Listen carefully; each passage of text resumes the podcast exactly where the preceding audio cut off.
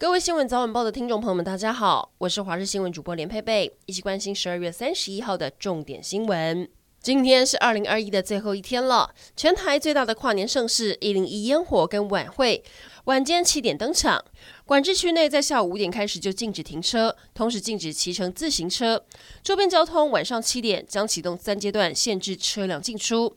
另外，台北捷运今年也采取四十二小时不收班，建议民众进场时搭板南线或淡水信义线，散场避开市政府站、台北一零一站。此外，也可以搭乘散场接驳公车离场。不过，还是要提醒大家做好防疫工作。跨年这一天，境外移入大爆发，指挥中心宣布，今天增加了四十一例境外移入个案，不但是今年最高纪录，也是疫情发生两年来单日境外移入最高。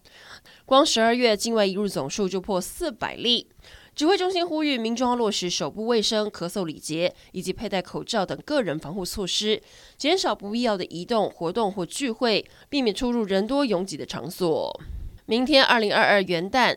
南投紫南宫将发放虎年钱目。今年受到疫情影响，紫南宫的借还金也受到疫情冲击。根据统计，牛年的借金人数下滑百分之十，约减少六万人，还金也缩水。往年借金的人数大约六十多万人，还金大约七亿，今年有些许下滑，还金粗估减少了数千万。不过还是有经营公司的信众在二零二一赚钱来还金一百六十万，也是今年最高的还金金额。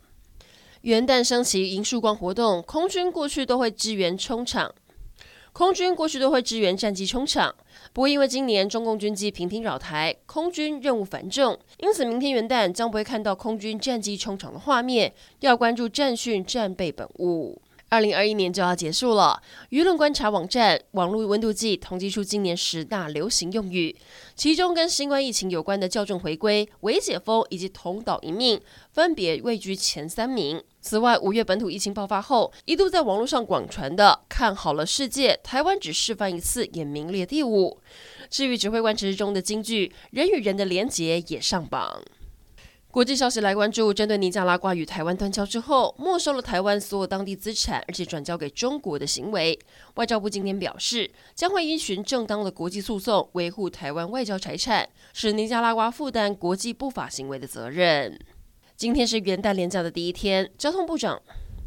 今天是元旦连假第一天，交通部长王国材上午视察高工局交控中心后表示，国道交通大致顺畅。连假第一二天，南下建议下午出发；第二三天北上的话，建议上午就出发。如果怕国道五号拥塞，可以改走台九线替代道路。